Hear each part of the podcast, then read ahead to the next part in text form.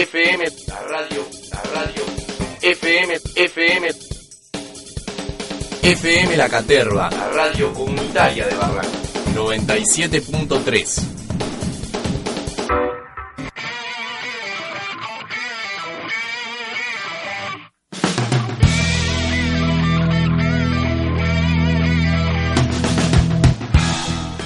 Espero soñar el sueño adentro del sueño, de la piel como un paisaje bozado por un ciego, ya que las palabras no logran trascender al tiempo.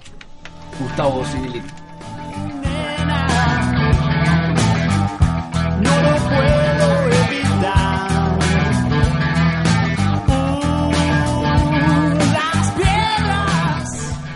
Muy buenas noches, así arrancamos otro capítulo de Baldosa Floja, sí, un programa bastante especial, después vamos a ir contando un poco, sí, vamos a ir agradeciendo también a Emanuel en la operación, a toda la gente de la radio, que estamos tratando, sí, de llegar a buen puerto con respecto a lo que será el futuro de Baldosa Flojas, pero acá estamos en este Baldosa Flojas muy cargados, sí, tenemos muchos invitados, tenemos eh, literatura y tenemos mucha música, así que así arrancamos este Baldosa Flojas del día de hoy por FM La Caterva.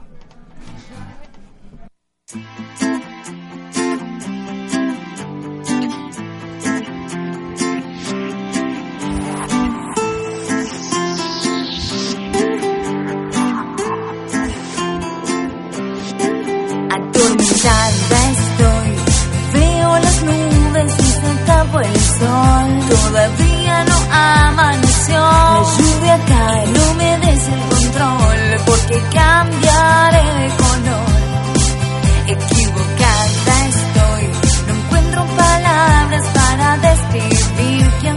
siento mareada. Lo que estamos escuchando es Blob, sí, banda de electropop de Tandil y tenemos en nuestros estudios sí, a los integrantes que se van a estar presentando. Le damos las buenas noches, ¿cómo están? Buenas noches. ¿Qué tal? Buenas noches. Bien, nombre, instrumento. Acá, bueno, Ezequiel, eh, guitarra y un poco de soniditos y programación ahí con sintetizadores. Y Mariana, la voz cantante. Bien, banda, como decíamos, de Tandil, que están presentando su primer trabajo discográfico que se llama Contacto. Y bueno, cuéntenos un poco, ¿sí? ¿Cómo surge Blob? ¿Cuál fue la idea? ¿Cuáles fueron sus influencias?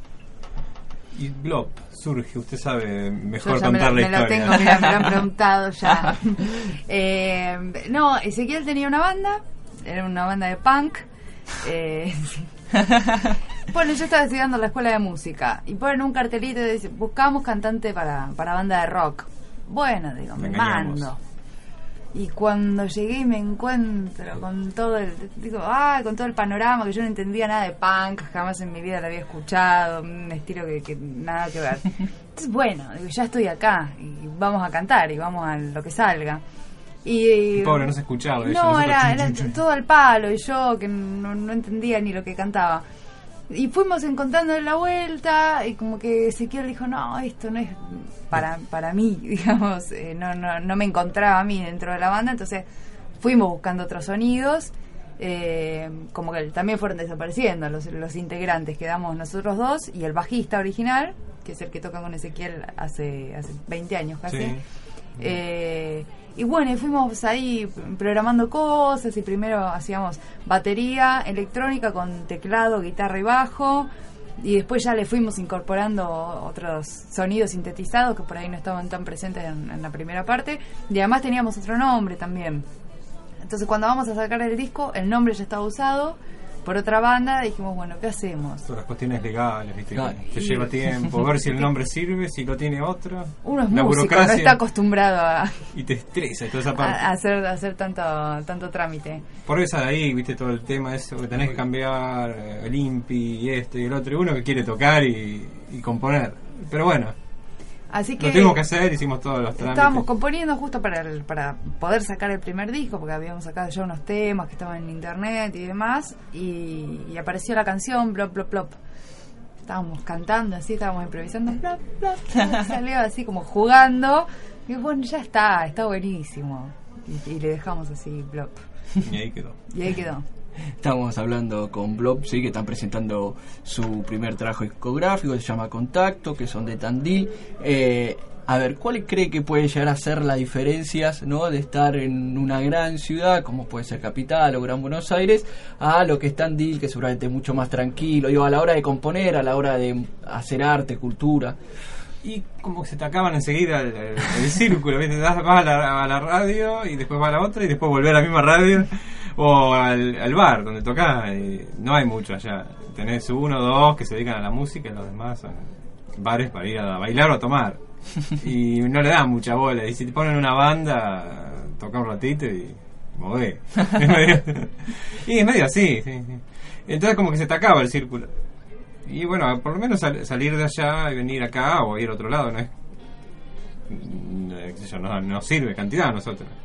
Que nos escuchen de digamos un público de acá otro porque ah, Buenos Aires es, es bastante amplio digamos Sí. enorme y uno nunca sabe dónde llega tampoco no y quién te está escuchando del otro lado y a quién le puede llegar a gustar o a quién no Digo, pero por lo menos sembrás la semillita de que, de que bueno ah estuvieron y podemos googlearlos y los buscamos y, y por ahí se enganchan Mm. y está bueno también Sí, nos gusta estar acá todo, pero como que se te acaba enseguida el, el círculo y si no salís, llega un momento por ahí que te deprimís, uy, siempre hago lo mismo, no pasa nada. Y, o van los amigos, el tío, o- también los, los- los que siguen la banda se cansan también, si te van a ver todos los fines de semana.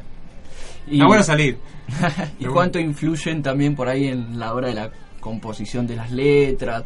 Este, esto, ¿sí? Lo que se vive cotidianamente o apuntan a otro lado, son historias que le van contando, que vivieron. Y van, van, van surgiendo, ¿viste? En realidad eh, es de acuerdo a lo que estamos leyendo o a lo que estamos viviendo. Ahora, por ejemplo, estamos haciendo canciones para el nuevo disco, eh, que si, si Dios quiere lo sacamos el año que viene, pero, pero no sabemos.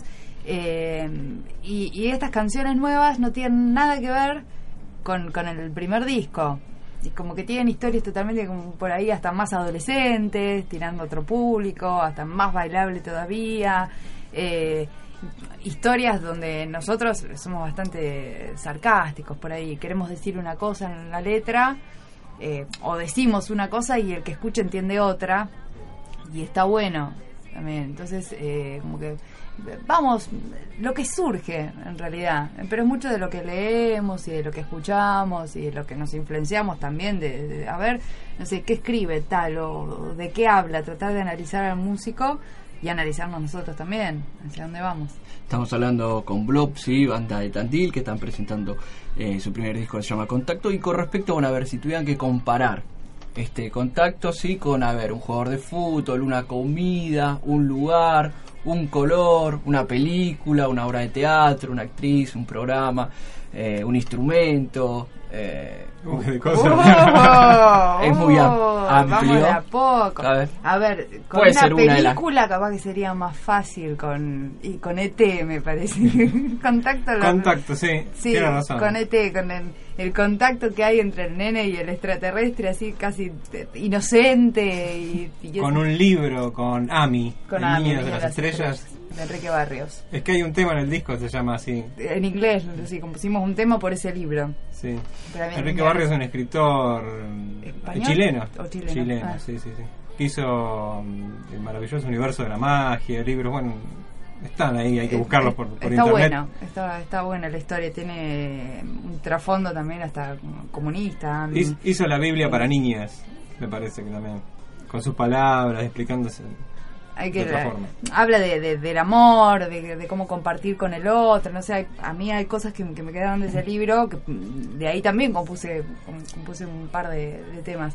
Eh, que el extraterrestre le pregunta al nene, dice, bueno, ¿y esta nave de quién es? Le dice, están and- andando la nave. ¿Y esta nave de quién es? De nadie, es de todos, en realidad. ¿Pero qué? ¿No es tuya? No, no es mía. Cuando yo la necesito, la dejo y la usa otro. ¿Pero y por qué? Y, y si vos querés volver y usar esta nave, ¿y ¿con qué necesidad? Voy y agarro otra nave. Es, como compartir, decir, el vecino tiene el auto, ¿no? Es una cosa totalmente utópica, pero que está bueno. El vecino tiene el auto, lo tiene ahí. Vos tenés que salir corriendo al hospital, por ejemplo. Digo, ese de, de- compartir, eh, que tiene, bueno, de ahí a muchas cosas más que tiene el libro que está, que muy bueno. Bueno, y la última, este, antes de escucharlos en vivo, ¿sí? Este, si piensan que a través de una canción, a través del arte, se puede llegar a generar conciencia o generar alguna visión distinta en aquel que está escuchando, ¿no? Este, que se quede por ahí esto que hablamos antes, con una historia o con algo este, muy particular y que le empiece a picar este, el bichito por leer, por investigar, por buscar, este, por vivir otras este, historias, otras anécdotas, otras formas. Y- Yo creo que sí, Sí. sí, sí, la, la idea es esa, es llegar y dejar... se- por ahí nosotros hacemos electropop y, y es divertido y está buenísimo y, y bailamos y, y jodemos, qué sé yo, cuando, cuando estamos haciendo un show, pero dejás un mensaje de trasfondo. Y yo creo que a la gente le llega porque nos han, eh, se ha acercado gente así, che, mirá, escuché este tema y la verdad que es justo con la situación que, me toca vivir o lo que estoy pasando. y te das cuenta que lo interpretan de otra forma y está bueno también. Que por ahí no es la intención vos le quisiste dar al tema, pero lo interpretan de otra forma. Y no, yo, yo creo que se puede llegar eh, con el arte siempre se puede llegar eh, a la cabeza de la gente. Muy bien, entonces vamos a escuchar algo en vivo, si estamos Dale. con Blob acá en FM La Caterva, en esto que es Baldosa Floja, sí, este, a ver, ¿qué tema vamos a escuchar? Vamos a hacer uno que se llama Cuando se crucifiquen los planetas. Dale. Vamos con ese. Cuando quieran, largamos. Ya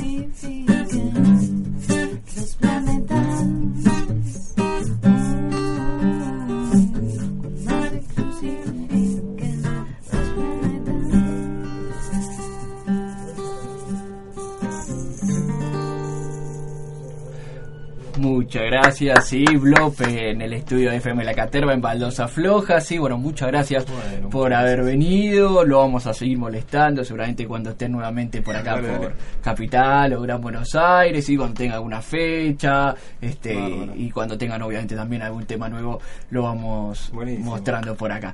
Así que bueno, muchas gracias, Gracias ustedes. este, y estamos en contacto. Dale. Buenísimo, bárbaro.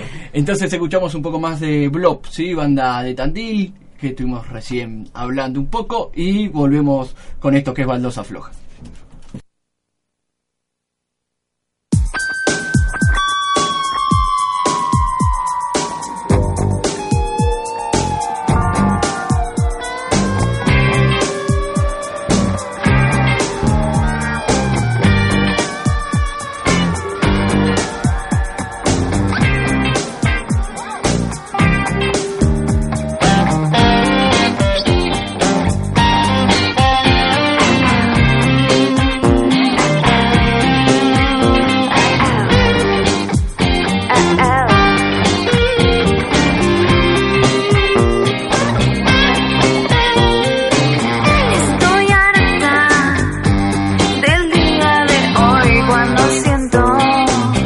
your school.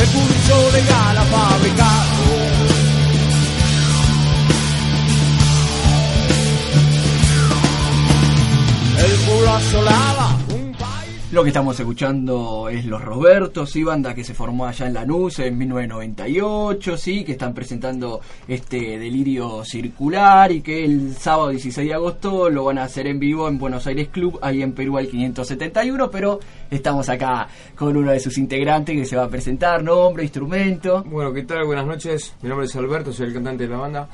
Este, y bueno, sí, como vos decías, este es nuestro octavo disco. Y casi lo, en realidad lo estamos despidiendo este año. este, así que venimos de una gira costera bastante intensa. Después hicimos en marzo un Roxy Live, seguimos tocando por el interior. Y bueno, volvemos a Capital otra vez a hacer el Buenos Aires Club, que es un lugar muy copado, ahí en San Telmo. Tiene un muy buen sonido, acústica, y bueno, está en el, en el corazón de, de un lugar donde se genera mucha arte, ¿no? Estamos hablando con los Robertos, sí que van a estar presentándose en vivo este 16 de agosto en Buenos Aires Club, en Perú el 571. Y uno cuando ve la historia, ¿no? Y los escucha y ve los discos, la cantidad de discos que tienen, eh, piensa cómo se sigue, ¿no? La constancia, ¿no? En lo que cuesta la independencia, eh, Sí. bueno, ni hablar de lo que es grabar, lo que es presentar, lo que es tocar en, en vivo, ¿sí? Este, no solamente lo económico, sino el esfuerzo también este, de hacer las cosas a pulmón. Sí, lo que pasa que esto, eh, bueno, el arte en Argentina está bastante este, mal valorado, digamos, ¿no es cierto? De- Desde ya hace muchos años. Eh, en un momento parecía que iba a tomar auge, pero después volvió a caer en una meseta. Pero la verdad que creo que todos los artistas eh, del mundo las cosas las hacen porque porque tienen ganas, no, no esperan nada de nadie, ¿no es cierto? Entonces, bueno, a mí personalmente me pasa que, que después de 15 años de laburo eh, sigo teniendo las mismas ganas. Es más, creo que cada vez tengo más ganas este, de seguir haciendo lo que... Lo, lo- porque es un resarcimiento espiritual, digamos, ¿no es cierto? Y bueno, eh, entonces este, eso es lo que te hace mantener la constancia. A veces, eh, no voy a decir que a veces uno butea, ¿viste? Porque las cosas no funcionan o, o- no te salen como uno quisiera. Pero bueno, esto es así, así que nadie nos obligó a meternos en este despelote. Así que, bueno, creo que cada vez que nos subimos al escenario somos muy felices felices todos. Lo- el quinteto, pues es un quinteto, es una banda de cinco tipos. Este, somos una banda de expresión y arriba del escenario es lo mejor que hacemos. Así que, bueno, estamos contentos, por eso seguimos con el barco por adelante. ¿Siente que es como una forma, llamémoslo, de lucha o de intentar cambiar esto que decíamos, por lo menos en cuanto al arte, ¿no? De que pueda tener otros espacios, otros lugares. Y a veces uno siente, por lo menos en lo personal, que eh, con que la gente esté contenta, ¿no? Sí. Aunque sea dos horas dentro de un recital o escuchando un disco en su casa, es revolucionario. Hoy tengo esa sensación. Hoy que- No, por supuesto. Igual eh, convengamos que estamos en una época bastante difícil porque eh, la mediocridad está por sobre un montón de cosas, el facilismo. eh, la gente hoy no tiene muchas ganas de pensar, eh, entonces este, quiere que todo se lo den en bandeja, de comer en la boca.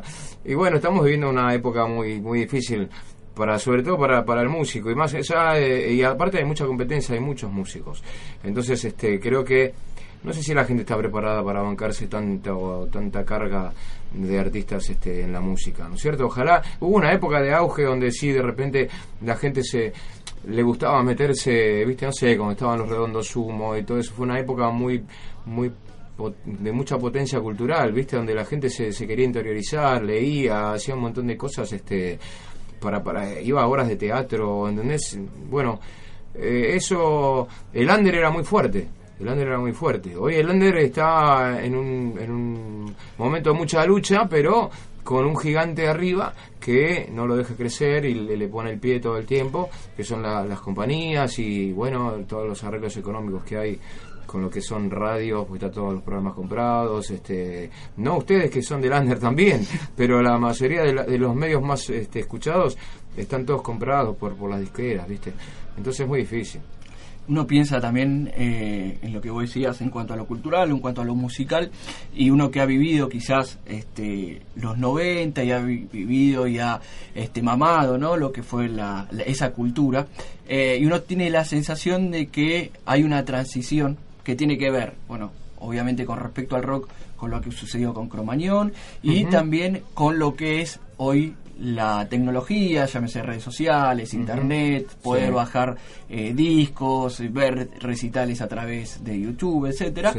Eh, hay una transición que no se sabe a dónde va a llegar, ¿no? No, no, no. Da miedo, da un poco de miedo. Sí, por, por un lado está buenísimo, es un medio, es un soporte de, de- de cosas que, que vos podés este, interactuar de una manera increíble. Pero por otro lado también hace destrozos, ¿viste? Eh, porque, l- no sé, a mí me pasa que lo más lindo es ver al artista ahí al- en vivo. Y ahí donde ves si garpa o no garpa, si el tipo te pone todo lo que tiene que poner, ¿viste? ¿Qué sé yo? Internet ah, está buenísimo, pero para mí es un poco de plástico también, ¿viste? Eh, sirve para un montón de cosas, vuelvo a repetir, porque yo, ¿quién no utiliza Internet? Todos utilizamos Internet, que entramos en un sistema en donde ya es imposible no usarlo. Eh, pero también eso ha traído otros inconvenientes que para mí son irreversibles, ¿no? Sí. Por lo menos leer un libro de repente. Tal cual, sí, sí. Eso sí. Más que interesante, me parece que es uno de los debates que este, habría que dar dentro también de la cultura, cómo usar la tecnología, para qué usarla, y también a veces uno va a un show eh, y ve que hay poca gente, y tiene que ver también con esto, ¿no? Uno por ahí antes iba a ver eh, una banda que no sabía ni siquiera por ahí Exacto, qué temas tocaban, exacto. pero iba a verla. Le pintaba y la se- curiosidad, sí. Ah, y te enteraba de qué pasaba en el momento, Sí, sí. eh, y tenías más paciencia, y, y te podía gustar o no, y si te gustaba podías comprar el disco, Seguro. este y después los ibas a ver en el otro show, digo, eh, y también paciencia para ver una banda soporte de una banda más grande o más convocante, eh, y hoy me parece que tiene que ver con esto, ¿no? El tener todo al alcance de la mano nos va perdiendo la paciencia, Sí. este, y solamente queremos ver aquello que Y aumenta ya. la comodidad, obviamente. Claro. Aumenta la comodidad. Eso, bueno. Los que se salvan son las bandas que juegan en primera, que ya están, que se la pegaron. Esos, sí, es difícil que caigan, ¿viste? No solo lo- los nacionales, sino, bueno, lo- la gente que viene de afuera, los internacionales, bueno, eso ya está, ya está repuesto. Pero para los que la venimos peleando así, con que también hay, hay un esfuerzo económico importante en todos sus aspectos, pero nosotros todas estas fechas que son independientes, bueno, tenemos un riesgo económico muy fuerte, ¿viste? Pero bueno, igual, más allá de eso, creo que, no sé, me parece que no, mm, se trata de no pensar nunca en la guita y sí en el, el resarcimiento artístico y poder, cuando se abre el telón, este, encontrar eh, bastante público, una buena convocatoria y si hay gente nueva mejor. ¿Viste? Noso- yo me, me he sorprendido en, en- en muchos shows, en otros no, me he deprimido. este, es así, pero bueno, hemos tocado para mucha gente y para muy poca. Así que, bueno, es el camino a recorrer, qué sé yo, no sé. Igual, au- aunque haya muy poca gente, nosotros le brindamos el mismo espectáculo. Este, porque la gente que fue eh, no tiene la culpa que no haya ido más gente, ¿entendés? Entonces, bueno, lo que pasa que, bueno, cuando hay mucha gente uno se potencia más y entonces, este, sin darte cuenta esa energía, esa carga energética que uno le pone, a, a veces te sobrepasa, ¿no? Pero bueno, la banda es muy visceral, eso es lo que tiene arriba del escenario. Estamos hablando con los Roberto que se van a estar presentando este sábado 16 de agosto en Buenos Aires Club, en Perú al 571, ¿sí? A partir de las 9 de la noche, ¿sí? Sí, la- eh, estamos citando a la gente 9, 9 y media de la noche. Eh, el show va a arrancar 22 en punto. 22 en punto va a arrancar. Este, y a las 12 termina. Así que es un buen lugar, accesible. Y después de ahí, bueno, pueden irse a comer algo.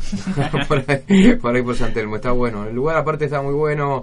Eh, el que no lo conoce, si tiene ganas, es el ex Arlequines, donde tocaban, qué sé yo, Piojos, Redondo, los piojos, sí, sí, 90. sí, claro, sí. Eh, bueno, hoy se llama Buenos Aires Club. Eh, tiene una acústica increíble. Bueno, y es un lugar muy. que cuando entras, ya el aire que, que respirás ahí tiene mucho arte, ¿viste? Tiene una cosa que, que te hace callar la boca, ¿viste? Es así. Sí, tiene el piso todavía de madera, más allá que Exactamente, sea- exactamente. ha tenido este, algún que otro agujero en algún momento, Sí, sí, sí, este, sí, pero sí, sigue sí, teniendo, sí. manteniendo. Sí, pero está en un estado impecable. El escenario Sí. está buenísimo, tiene un audio muy bueno. Nosotros este es el tercero o cuarto Buenos Aires que hacemos. Este, y volvemos porque el lugar amerita que, que uno esté ahí, porque a la gente le, le resulta muy cómodo también, ¿viste? No sé qué yo, hicimos dos tres tiendas con otro, ¿viste? En otro nivel, también hicimos tres Roxy, y bueno, y, y también son lugares muy caros, ¿no es cierto? En donde vos tampoco podés manejar una entrada muy barata. Entonces, la idea justamente es hoy abaratar los costos para que la gente pueda, pueda ir más de a dos, de a tres, ¿entendés? Si hay una familia que no, que pueda, porque pueden entrar menores, así que nosotros tenemos mucho público de, de chicos, viste, que son menores.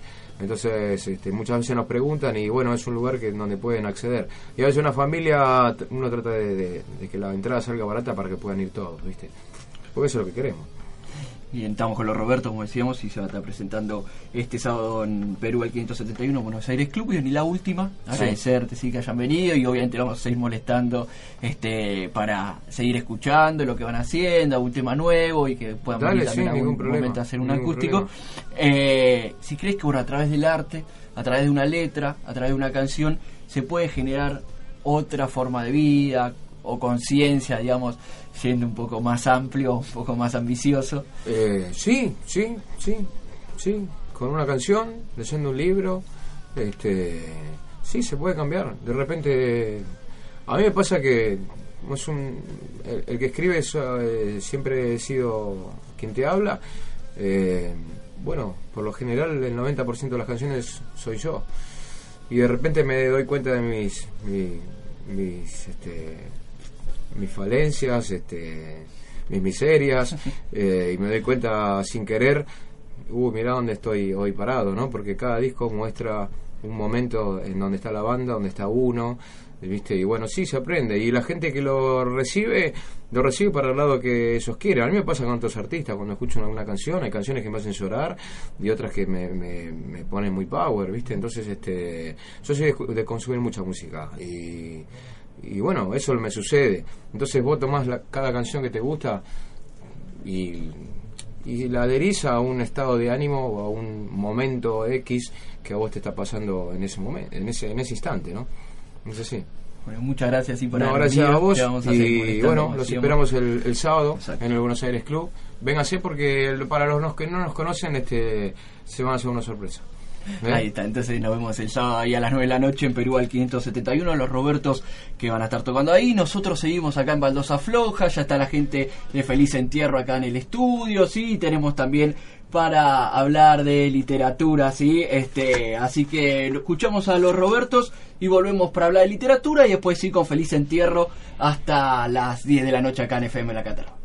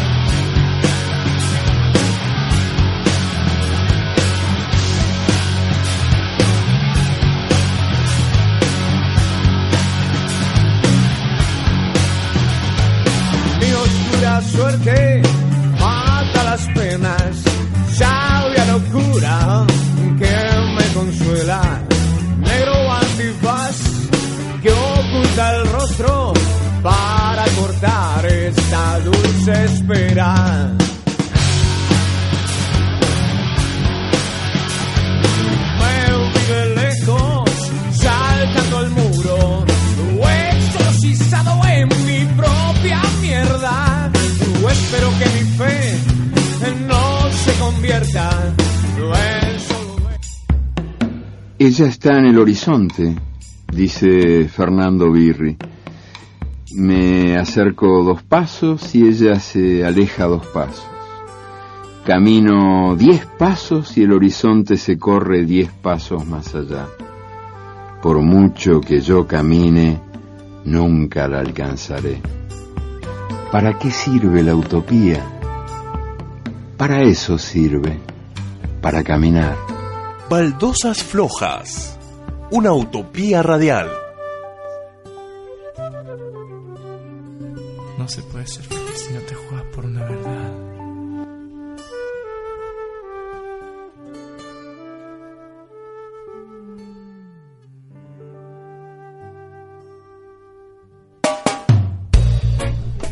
Tiempo de literatura en Baldosa Floja, sí. El libro se llama Estanco, eh, el autor es Germán Fabier, y es una novela de acción, una novela negra, podríamos decir, sí, sobre la violencia, la injusticia, la corrupción, la inseguridad quizás también, eh, un policía, sí, que está dentro de lo que sería el anti eh, narcotráfico y de repente por cuestiones que van pasando este se encuentra matando a una persona y una que tiene que ver con la mafia sí este del narcotráfico y le secuestran a su novia y ahí empieza a cambiarle su vida por un lado porque deja o le impiden seguir con su oficio, con su profesión y pasa a hacer justicia quizás por mano propia de manera casi insólita, ¿sí? con mucho miedo, pero bueno, todas esas cuestiones que vivimos a diario me parece, pero para que nos cuente un poco más sobre Estanco, estamos en línea con Germán Fabier, que es su autor. Germán, buenas noches, ¿cómo andás? ¿Qué tal? ¿Cómo estás? La Bien. verdad, buenas noches y bueno, te agradezco esta posibilidad de contar un poco de la obra. No, al contrario, bueno, contanos un poco cómo surgió, ¿sí? El libro, el guion, cómo lo fuiste armando, cómo se cómo llegó esta idea, ¿no? Eh, de la historia. ¿Cómo se concibió? Mira, en realidad, eh, hace algunos años era fue un guion de cine. Eh, como, bueno, yo recién ahora estoy eh, generando cine independiente un poco más, con más asiduidad y quizá con un poco más de, este, de, de capacidad de fuego, ¿no? O sea, pero como no se pudo llevar a cabo, quedamos en hacer un, se hizo un tráiler y de todas maneras dije, ¿qué hago con este material? Porque tenía ganas de exorcizarlo de mí y bueno, nada, eh, lo transformé en prosa y lo volqué a la novela. Claro. Eh, y bueno, a ver, uno cuando eh, ve de qué se trata tiene la sensación, ¿no? De que es muy cotidiano, quizás, ¿no? Estas cuestiones desde la violencia por mano propia, la injusticia, ¿no? Eh, eh, romper, digamos, con cierta estructura, con cierta lógica, eh, con un drama también. Sí, es un, eh, en realidad es un, un antihéroe. eh, no, no en vano yo me crié viendo las películas de la Canon Films, de qué sé yo, El Vengador Anónimo cuando era chico, viste que eran las típicas películas clase B que veíamos los fines de semana. Y yo creo que algo de eso te queda y a medida que va pasando el tiempo te das cuenta que se puede amalgamar muy bien eh, la información que obtuviste de chico con lo que está sucediendo ahora. Este, y bueno, pero había que darle un viso, digamos, de así como si fuera mm, algo algo irreal, pero pero con elementos este, de lo que está sucediendo ahora. Estamos hablando con Germán Fabier, sí, este escritor eh, de la, del libro Estanco. Eh, y bueno, esto que decía, ¿no? Este, ¿Cuánto influye también lo que uno vive cotidianamente para hacer arte, ya sea este, un guion de una película, seguramente una canción, en este caso un libro? ¿Cuánto influye, ¿no? Lo, lo cotidiano, lo que uno vive, lo que uno ve, lo que uno este, escucha o ve en los noticieros. Sí, eh, eh, mira, acá en la, en la película la idea no es polarizar eh, un grupo social o algo, porque de hecho el personaje eh, entra en lo que sería una villa y se enfrenta con, con narcotraficantes y bueno, no, o sea, no voy a dar un, no voy a develar, digamos, eh, el final de la historia, pero es, es truculento todo lo que hace y todo lo que pasa. Y eso tiene un, un cargo de conciencia y un peso en el personaje porque lo, lo, lo cuenta en primera persona. Es un tipo desequilibrado, o sea, eh, toma, eh, tiene, toma determinados, eh, determinadas drogas como para estabilizar el estado de ánimo. Y bueno es un poquito de, de la digamos de las cosas que a veces uno lee en el diario. Yo no sé si son noticias sensacionalistas o qué pero a, uno le van comiendo la cabeza las cosas que pasan y uno se, todos los días se sorprende.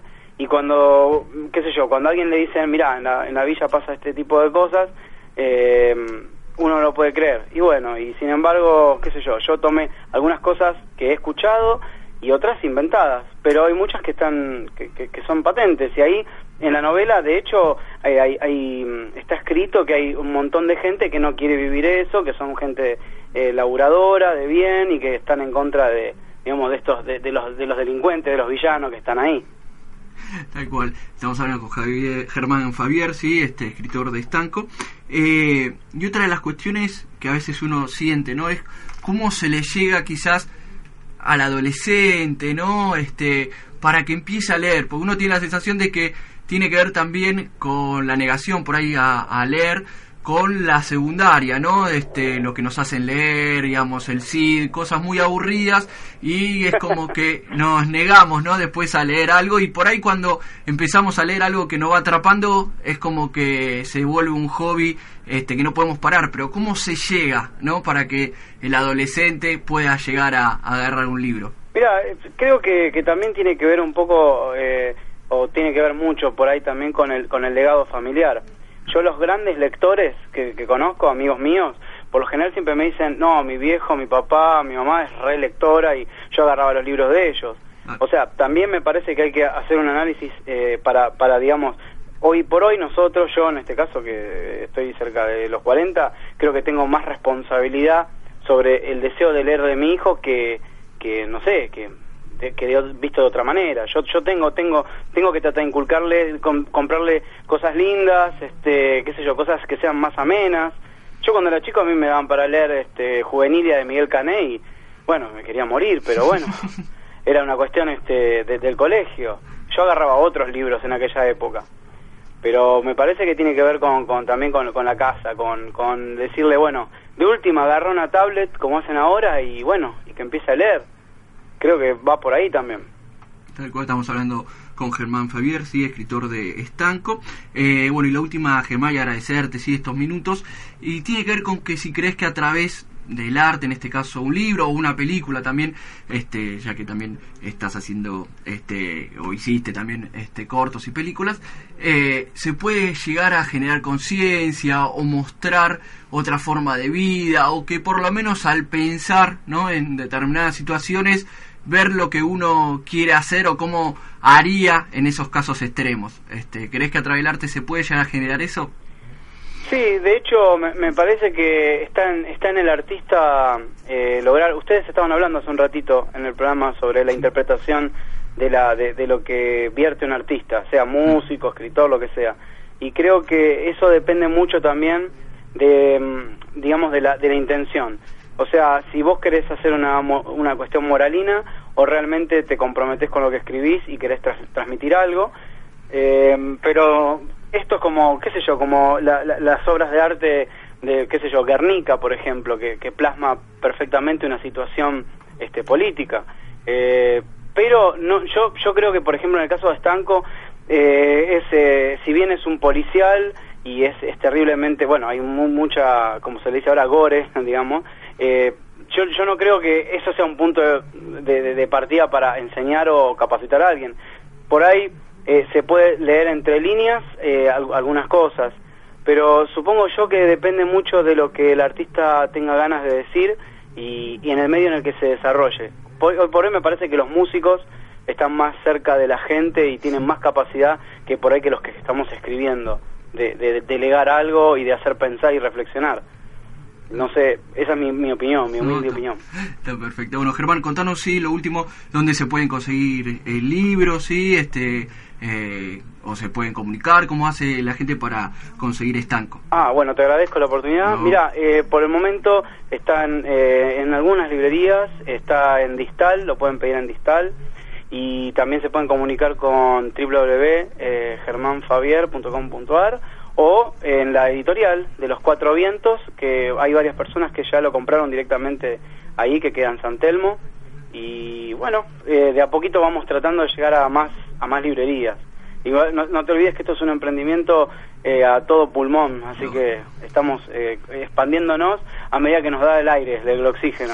Tal cual, es así, pero bueno, hay que eh, moverse, sí, que también tiene obviamente este su mérito y su sacrificio y también... Terrible, terrible. Lo que decían, eh, lo que decían los chicos antes, los músicos. No. Eh, yo me identificaba mucho con todo lo que decía, pero del lado de, de lo que es el cine y de lo que es eh, los libros. Es terrible, hay una es, es una invasión, digamos, de los multimedios, por así decirlo, que no te permiten insertar bien algo o tratar o hacer la tuya, ¿viste? Porque te, te copan el área. Tal cual. Sí, sí, pero bueno, hay que hay que lucharla de esa manera y este es el camino que quizás uno a veces cuando se lo repregunta si es por opción o por elección, creo que uno optó, ¿no? También este camino, pero bueno, es, es un debate interno también interesante para hacerse. A full. Este, bueno, Germán, muchas gracias sí, por estos minutos y obviamente te vamos a seguir molestando tanto por Estanco como seguramente... No, no, no es una molestia y al contrario, te agradezco y el laburo que están haciendo para mí es, es muy bueno y, y espero que, que se siga escuchando reflexiones de gente que vale la pena. Bueno, muchas gracias Germán y estamos en contacto. Gracias, gracias. Gracias, igualmente. Era Germán Fabier, sí, este escritor del libro Estanco, sí, una novela policial que da mucho después de cuando uno la termina para pensar, para reflexionar tiempos que se viven, ¿sí? La inseguridad y estas cuestiones que cuando vemos en la tele a veces nos reímos porque es muy rojo sangre. Eh, seguimos en Baldosa Floja, sí, se viene la gente de Feliz Entierro, que lo tenemos acá en el estudio para hablar un poco también de este Fuego, su segundo trabajo discográfico. Y tenemos, decía, 12, tenemos más, tenemos entradas, sí, para ver a los Robertos el sábado, eh, este sábado 16 de agosto en Buenos Aires Club, en Perú 571, todo aquel que la quiera, Baldosa afloja06 arroba yahoo.com.ar si se van el sábado a ver a los Robertos. Nosotros seguimos en Baldosa Flojas y venimos con Feliz Entierro.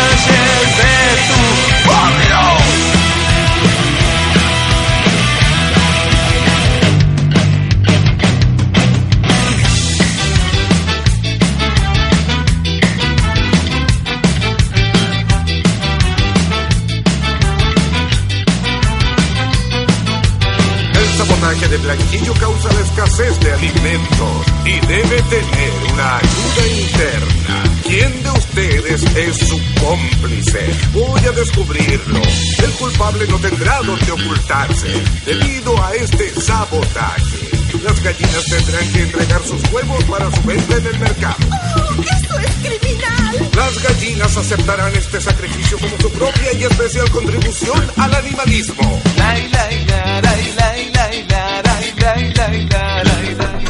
Seguimos en Baldosa Floja, sí, ya estamos en el aire con los chicos de Feliz Entierro, sí, banda de Guernica, que tienen este segundo disco que se llama Fuego y que obviamente como toda banda independiente, eh, como todo artista independiente, tratan de mostrarse y mostrarlo su arte por todos lados. Así que bueno, vamos a ir presentando este nombre, instrumento. Nombre, instrumento. Bueno, buenas noches. eh, mi nombre es Pumpi. eh, hoy con la guitarra y la voz. Luis, guitarra y coros. Formando batería, pero obviamente no. Apoyo logístico. Bueno, a ver, cuéntenos un poco, a ver, si uno tuviera que definir a la banda, es un poco de ska, un poco de reggae, un poco de rock, ¿sí? Sí. Una fusión rara. Sí, eh, es una fusión, digamos, de, de- de un montón de... Es una banda donde convergen, digamos, distintos gustos musicales, digamos. Este, todos venimos de diferentes palos. Y bueno, se hace lo posible por tratar de contentar a todos los integrantes. Cosa que es algo difícil, pero bueno, es, es- en esa mezcolanza nace Feliz Entierro, digamos. uno que se ha criado quizás este en los 90 y un poquito antes también, eh, era como que había muchos guetos, ¿no? Aquellos que escuchaban punk, que escuchaban punk y no había otra forma de abrir. Además, de hecho, estaba en contra del- de lo que era Stone, eh, estaba el heavy, estaba el que escuchaba cumbia, que hasta por ahí era con ciertos prejuicios, eh, y el que escuchaba reggae era Rastafari, digamos, y era muy selecto también, no se bancaba, y de hecho uno que escuche reggae rote va a decir que no hace reggae aquel que lo mezcla. Claro. Eh, ¿Por qué o a qué se debe quizás que esta fusión ¿sí? este, hoy es aceptada y que el público quizás también la busca o le interesa y la escucha? No, yo creo que es un poco de- de- del cambio del pensamiento, ¿no? Hoy veníamos hablando justo de, de eso, de que antes en los 90 estaba muy marcado. El, yo recuerdo haber visto fanzines heavy metal que escribían en contra del pan. ya había bandas que iban mezclando todos muertos. Claro, Pero la gente Sumo también. en Claro. la cabeza. Sí. Ya había bandas que. Sí, asumo Claro. fue toda una revolución, Claro, digamos, sí. por la mezcla también de, de mezclas de estilo, de ¿no? estilo. Entre pan, de reggae. Lo que pasa Pero- también cambia con el acceso a la información. Antes una persona, o sea, vos tenías plata para comprarte uno o dos discos por mes, una cosa así, con toda la furia. Entonces tu disco era, tu banda era, terminaba siendo tu equipo de fútbol, una cosa así. Te ponías la camiseta. Claro, existía la, la, la, la desafección, lo que era la, la diferenciación entre los redondos y su estéreo. Y hoy por hoy los pibes se querían escuchando las dos cosas. Las sí. cosas, claro. Eh, eh, creo que es eso también, es una mezcla de, de- de ambas cosas, de, del cambio sociopolítico y cambio también de, de- del pensamiento, ¿no? De, de que, bueno, puedes tener una remera de Soulfly, pero te gusta Bob Marley, y bueno, sí, puedes tener una, un tatuaje de hermética y bueno, y también te gusta tres discos de los Stones, es como que no hay barrera ya porque no tiene sentido, ¿no? La música es arte y el arte es para compartir, digamos, ¿no? Eh, se entendió ese, ese concepto para mí. Sí, claro, este, yo creo que tiene mucho que ver también, sí, obviamente, con la tecnología, con las nuevas generaciones. A veces muchos músicos este, nos contaban que por ahí los festivales, de la mezcla de estilos, y bueno, Claro. y la gente se fue acomodando, pero bueno, me parece que la apertura está más que bienvenida, y la aceptación y la paciencia. Este, ¿Cuál es el dial? El día del 97.3, ¿sí? Este, estamos con los chicos de Feliz Entierro que están presentando... Se suicidó Robin Williams. ¿En Acaba de- Sí, sí, acaba de salir. Te acaban de. Bueno, una- Sí, sí, otro trabajo que se llama Fuego. Este, bueno, y si tuviera a ver que hoy comparar a este momento, sí, de la banda, ya con Fuego mucho más aceitado, más tranquilo, ya presentándolo en vivo varias veces, eh, ¿con qué lo compararía? ¿Sí? Puede ser un jugador de fútbol, una comida, un color, un lugar, eh, una película, un libro, este, ¿con qué lo compararía? sí? Con- o sea, personaje. com- comparar al disco con. Claro. O este momento. ahí va. Claro, Padrino dos. La máscara, yo, yo felizmente. No, la- hijo Yo creo que estamos haciendo la sobremesa de. O sea, ya comimos, estamos llenos, estamos ahí tomando café y ya esperando, digamos, para. Para volver a cocinar. Claro, esperando la cena. Así que, digamos, Claro. estamos en un, ya casi pasando otra, otra etapa, digamos. Analogías baratas. Sí, sí. Con feliz entierro. Sí, sí. Pero bueno, una cosa, estamos ahí disfrutándolo, pero ya esperando. Queremos pasar a la siguiente etapa. A la Esa siguiente es la etapa, idea. sí. Esa es la realidad. Sí, sí. O sea, lo que se dio fue que todos los temas del, del disco eran, para el momento que los grabamos, ya eran temas viejos. Algunos. Que de- de- como que cuando estábamos grabando ya estábamos haciendo un montón de cosas nuevas y era, pa- nos pasó eso. Eh, mismo cuando, cuando lo estábamos presentando metíamos mm, también un montón de cosas nuevas. Es como que sentimos que estamos en otra etapa por ahí. Estamos con Feliz Entierro acá en FM La Cartera, en Baldosas Flojas. Vamos a escuchar algo en vivo, sí, vamos a aprovechar. Tenemos la la guitarra. guitarra criolla, sí, sí, sí. Exactamente. A ver qué vamos a escuchar. Bueno, vamos, eh, empezamos con De Miseria, que es, eh, si no me equivoco, es el número. Ya me, ya me olvidé. ¿no? Eh, el ¿Otro? 9. El 9, el 9, bueno. De Miseria está en fuego, es uno de. Creo que es el primer tema de este disco que hicimos ya hace un par de años, así que bueno, esperemos que, que les guste. Vamos, Feliz Vamos, eh.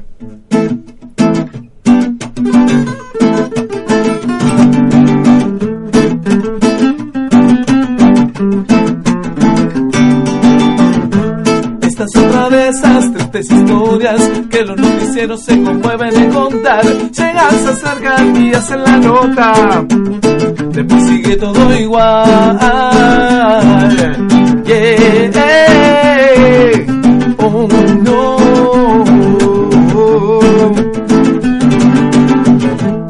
Soy un chico de ocho años y en la calle me han visto laboral. Si te sorprende lo de mi edad, te digo, esto ya es algo normal. Hay muchos más como yo, sufriendo de la exclusión de este sistema violento e injusto.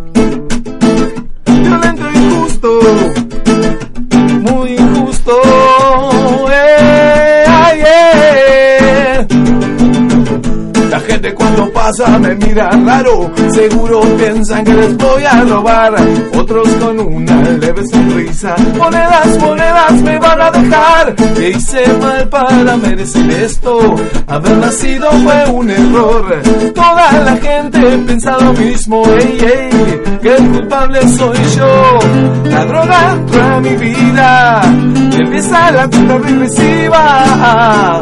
Mi final. A llorar por mí? ¿Quién se va a ocupar de mí? ¿A quién tengo que buscar? ¿A quién tengo que exigir mi futuro? ¿Cuál futuro? El que me han robado. Yeah.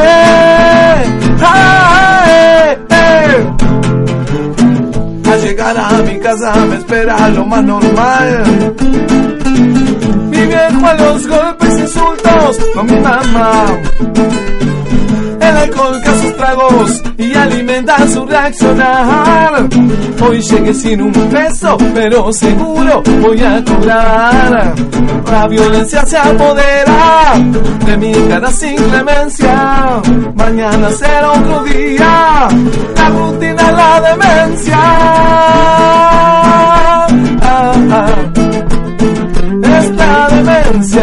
Demencia, la demencia. Wey, ey, ey, ey.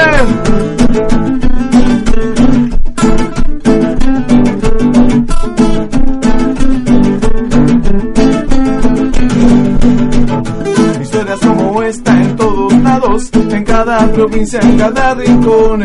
Este es solo un simple ejemplo de tu ignorancia hacia la excursión. Solo soy un chico de 8 años y en la calle me han visto laborar. Si te sorprende lo de mi edad, te digo, esto ya es algo normal.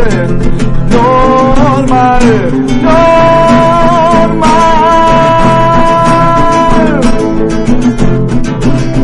Se acepta la miseria, se tolera la miseria, se acepta la miseria, se tolera la miseria, se acepta la miseria, se tolera la miseria, se acepta la miseria, se tolera la miseria. Chicos, hay que afinar la guitarra afinar antes antes. de ponerse a tocar en una radio, en una entrevista.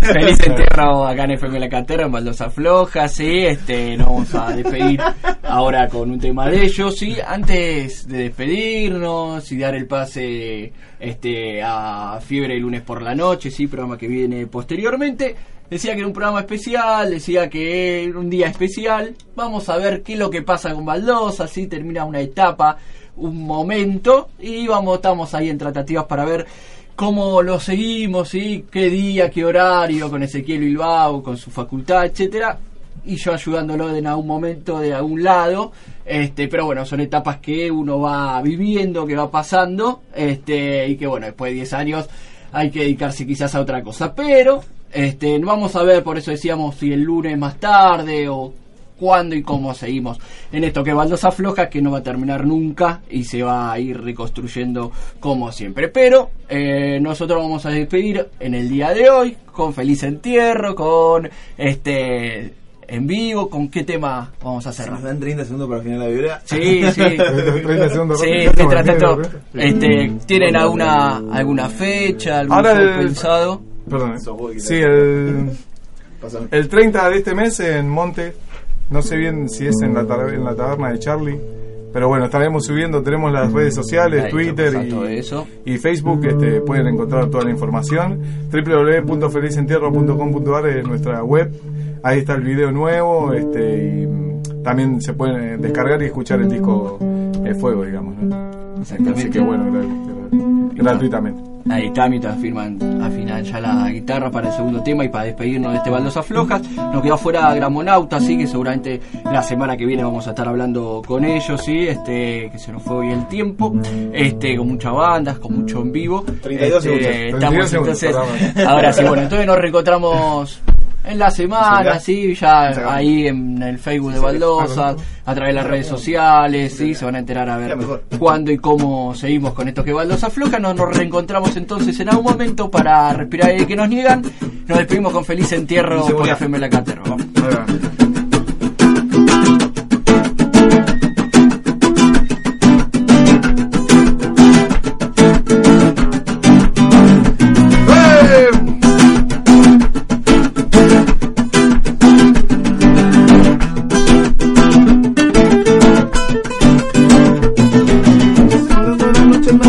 Me presento, soy Osvaldo Rey, les hablo por este medio. Soy un ciudadano común que ha trabajado duro para amasar lo que tengo. Yo hice mucho por mi país, dándole trabajo a muchos más de 3.000 en la empresa familiar que heredé. Yo siempre pensando en la gente. Ay no, no lo puedo creer. La mesa está servida para los que quieren comer. Sin embargo, optan por lo fácil, no trabajar y salir a delinquir. Estoy cansado y agotado de escuchar que todo se resuelve con educación. Para mí la única solución es policía, latigazo, palo, palo, palo. Seguridad. La solución del reaccionario atrincherarse con sus riquezas. La solución siempre a mano.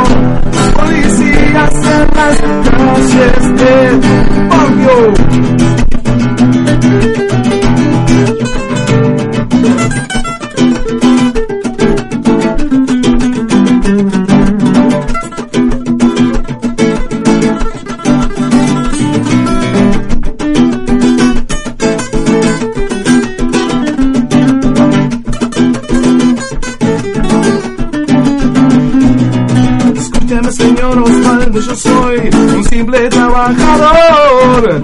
García es mi nombre, 50 años tengo hoy. 20 años al servicio de su padre y otros tantos junto a usted. Ver progresar la empresa, ver crecer al señor rey. Usted dice, tele dice, con trabajo se progresa. Pero yo sigo hundido en lo oscuro de la pobreza. Este círculo vicioso que alimenta el cerdo y lo engorda más. Deja a los animales fuera del corral, sin comida y un lugar. Es lógico y natural que los animales quieran entrar, que se produzca una revolución y que el cerdo pida más seguridad. Seguridad. La solución del reaccionario trincherarse con sus riquezas. Seguridad. La solución siempre a mano. Los policías en las calles del barrio.